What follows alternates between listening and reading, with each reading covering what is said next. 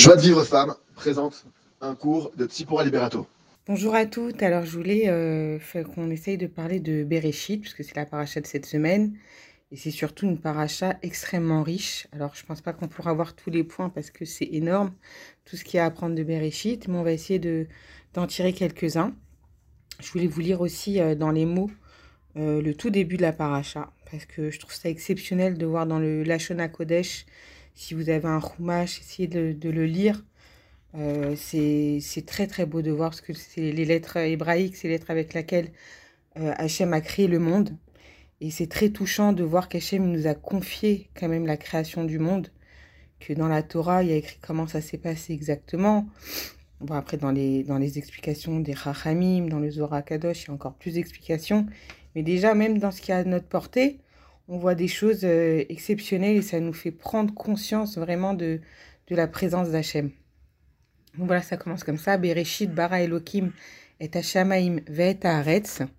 Va'aretz aita tohu vavohu ve'chosher al peneteum ve'roach Elohim merachefet al pene amaim. Donc au commencement, c'est comme ça que c'est traduit. Euh, et après, il y a des explications. Au commencement, Hachem créa les cieux et la terre. Et la terre était tout vavohu, c'est-à-dire qu'il n'y avait, rien. Et les ténèbres était sur la surface de l'abîme et le souffle de Elohim planait sur la face des eaux. Donc voilà, on nous explique qu'au début, euh, il n'y avait absolument rien que la présence divine. Et Hachem, il a décidé un beau jour de créer le ciel et la terre et de créer bien sûr l'homme et tout ce qui va s'en suivre. Et nous explique que Bereshit, ça ne veut pas dire seulement au commencement, mais ça veut dire Bereshit pour Réchit. C'est-à-dire Réchit, ça, ça fait référence plusieurs fois euh, dans la Torah. Une fois, ça fait référence à la Torah et une fois, ça fait référence à Israël. Donc on comprend de là que Hachem, il a créé le ciel et la terre, tout ce monde-là extraordinaire pour le peuple d'Israël et pour euh, la Torah. Et en vrai, c'est pour que le peuple d'Israël accomplisse la Torah et l'accomplisse Bezrat Hachem sur sa terre en Eretz Israël. Et si le, donc le peuple juif accomplit ça, donc le but du monde, alors le, monde, il a une raison d'exister et, euh, et, il peut amener le monde entier à sa réparation. En vrai, le monde entier, il n'attend que ça, même les goïms, ils n'attendent que ça, c'est que le peuple juif euh, se, se, révèle réellement et fasse ce pourquoi Hachem les a créés. D'ailleurs, on dit que c'est pour ça, des fois, que l'antisémitisme, il, se crée, c'est que inconsciemment, leur âme, elle est en révolte vis-à-vis du peuple juif, que qu'elle ne les amène pas à leur aboutissement. On est censé nous leur montrer le chemin, nous leur montrer, euh, euh, les, amener à la délivrance, les amener au, tikkun du monde. Et euh, quand le peuple juif ne, l'accomplit pas, alors les, les inconsciemment, leur âme, elle est en colère contre le peuple juif qui ne, qui ne les amène pas là où on est censé les amener. Donc euh, on voit que, que, que tout ce monde-là, il a, il a un but bien précis et c'est écrit tout, est, tout au début. Ça commence par ça, ça commence même pas par la première euh, mitzvah de la Torah, ça commence par ça, pour nous dire que ça a été créé pour le peuple juif, pour Eretz Israël, pour que, pour que le peuple juif, il accomplisse la Torah. On sait que qu'au début, on était tous des âmes, on était tous des âmes qui profitions de la présence divine, on avait un bien exceptionnel, un bien très très fort. Et, euh, on profitait donc de la présence divine, mais, mais on n'arrivait pas à en profiter réellement parce que c'était un bien gratuit. C'est écrit que c'était comme le pain de la honte.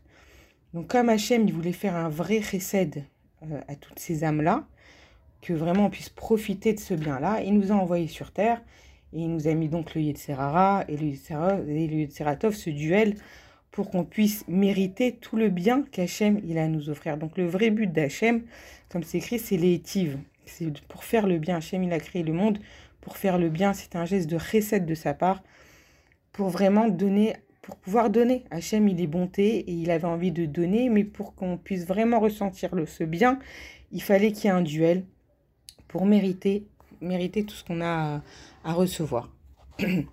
Alors c'est pour ça que il y a ce duel constant entre le Yitzhara et le Yitzeratov. D'ailleurs, on voit que la première lettre de la Torah, c'est bête, la dernière lettre, c'est Lev, c'est le, c'est le Lamed. quand on associe les deux, ça fait lèvres, c'est le cœur.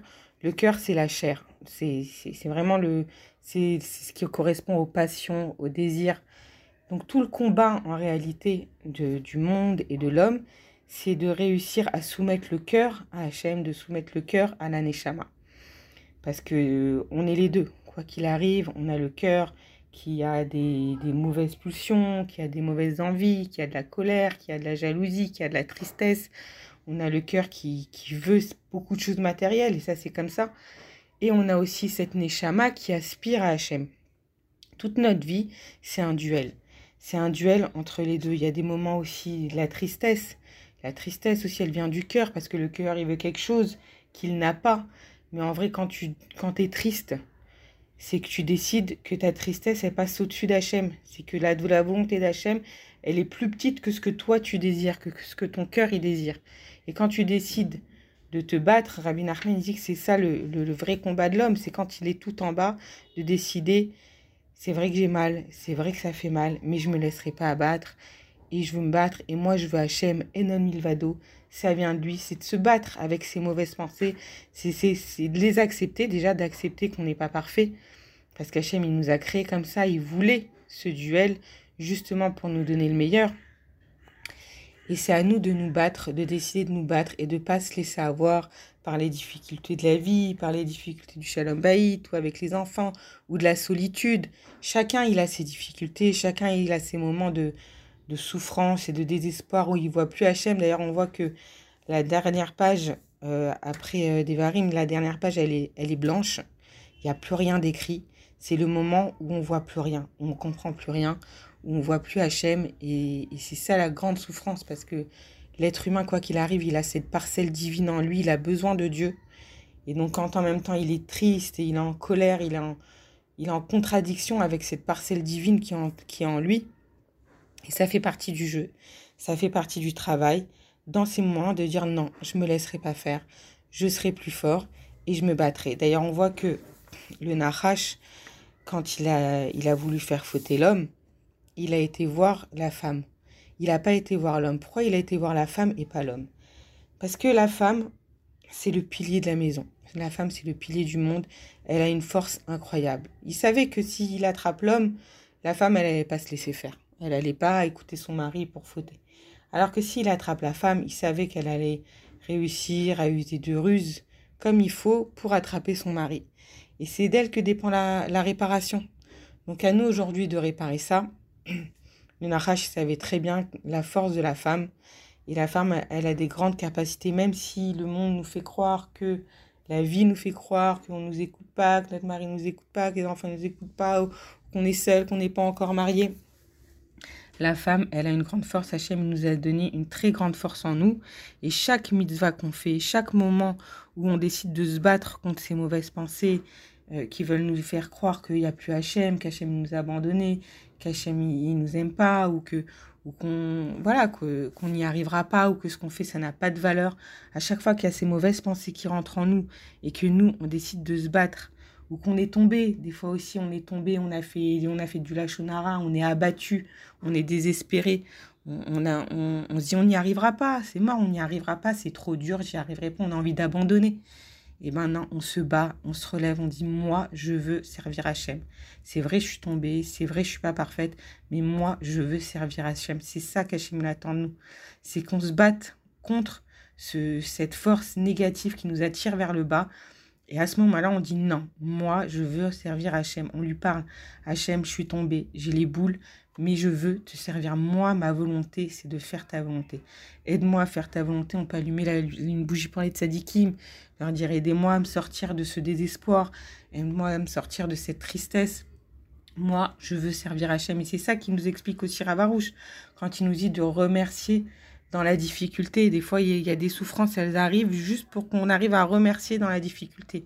Quand tu as fait ça, tu as fait le tikkun le plus gros qui puisse exister tu as une difficulté, tu as une souffrance qui te fait mal, et tu décides de mettre ton intelligence de côté, de mettre ton cœur de côté, parce que tu veux être avec Hachem à 100%. Tu veux croire que c'est lui qui a créé le ciel et la terre, que lui, il a tout vu depuis le début, que lui, il sait où tu dois arriver.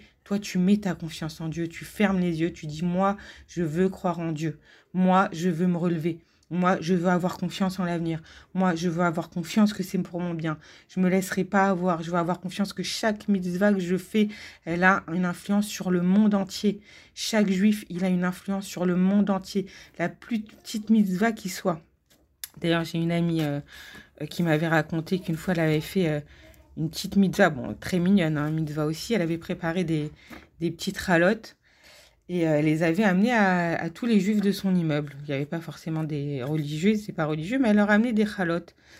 Et elle a rêvé dans la nuit de son père qu'elle avait perdu quelques années auparavant, qui lui a dit Tu peux pas imaginer le bien que ça m'a apporté euh, ce recette que tu as fait d'apporter des chalotes comme ça chez les juifs de l'immeuble, tu peux pas savoir le narat que ça m'a apporté dans le ciel.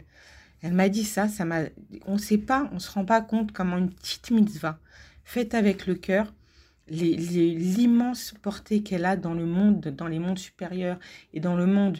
Une mitzvah entraîne une autre mitzvah, une mitzvah, elle va nous donner l'occasion de faire une autre mitzvah, et surtout, elle va donner la force à un autre juif au bout du monde de se réveiller, de faire tes chouvas, d'avancer.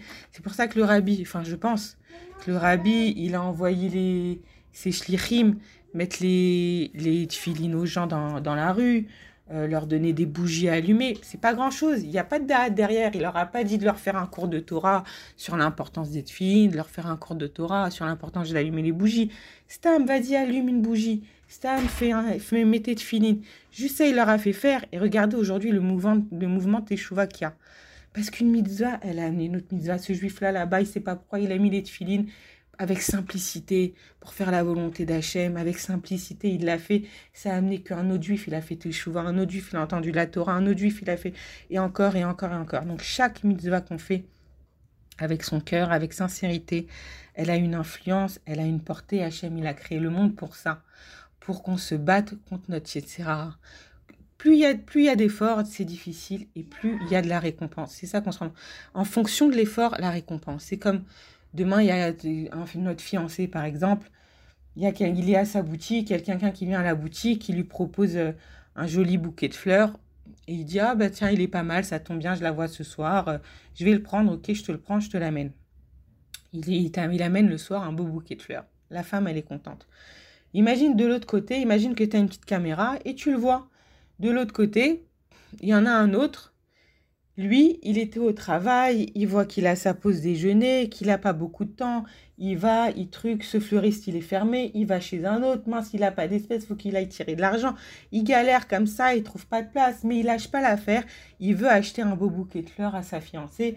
Il se bat avec, il n'a pas beaucoup d'argent, mais il s'en fout, il met l'argent dedans. Bon, il voit qu'il a, il a fait des efforts euh, de fou parce qu'il a envie de la faire kiffer, il a envie de l'honorer, il a alors imagine la femme qui voit ces deux phases-là. Lequel, quel bouquet de fleurs va le plus lui plaire? Forcément, c'est celui qui a mis des efforts, qui a mis son cœur dedans, que celui qui, euh, on est venu à lui, ouais, pourquoi pas, ok, je le prends, je l'amène. Je dis pas les deux, c'est bien. Mais il faut comprendre que quand tu es face à un effort comme ça, une difficulté, que tu décides de surmonter, c'est ça 100 fois plus. Hachem, il voit tous ces efforts. Hachem, il voit le millimètre de tes efforts. Donc chaque effort, il est compté et en fonction de ça, la récompense pour toi, pour le monde entier et pour tous tes descendants. Donc aussi quand il y a une mitzvah qui est facile, il faut l'attraper et en profiter pour la faire avec la simcha, parce que les mitzvot qui sont faites avec simcha, elles ont mille fois plus de, valeur. Donc quand on a des petites mitzvot comme ça faciles, on en profite pour mettre plein de simcha, comme ça ça a encore plus de valeur. Donc voilà, je voulais souhaiter Beatzlacha à toutes, une bonne année qui commence si Dieu veut. C'est à nous de faire commencer notre année du bon pied, de ne pas se laisser avoir par le Yitzhara qui veut nous empêcher de faire des mitzvot, qui veut nous empêcher d'être heureuses, qui veut nous empêcher d'avoir de l'espoir dans l'avenir. Il faut pas lâcher, Hachem il est là, Hachem il est bon, il a créé le monde pour le bien, toute sa Torah elle est bonne, elle est matoc, elle est vraiment pour notre bien. C'est des efforts, mais c'est des efforts pour le bien. Comme quelqu'un qui veut devenir euh, euh, médecin ou ingénieur ou avocat. C'est vrai que c'est beaucoup, beaucoup, beaucoup de travail, mais à la fin, c'est pas du tout les mêmes payes, c'est pas du tout le même train de vie, et c'est une grande liberté. Donc voilà, de, l'autre côté, nous, on a le côté spirituel qui est que, voilà, c'est vrai que c'est pas facile de rentrer dans le chemin de la Torah, ou même d'y rester, ou même d'y évoluer de vouloir avancer, de vouloir diffuser de la Torah. Il n'y a rien qui est facile. Plus on veut faire le bien et plus il y a des empêchements. Mais derrière, c'est énorme ce qui nous attend. Plus on s'est battu et plus on a donné avec notre cœur, avec notre sincérité et plus il y a des grandes choses qui vont sortir de là. Pour recevoir les cours Joie de Vive Femme, envoyez un message WhatsApp au 00 972 58 704 06 88.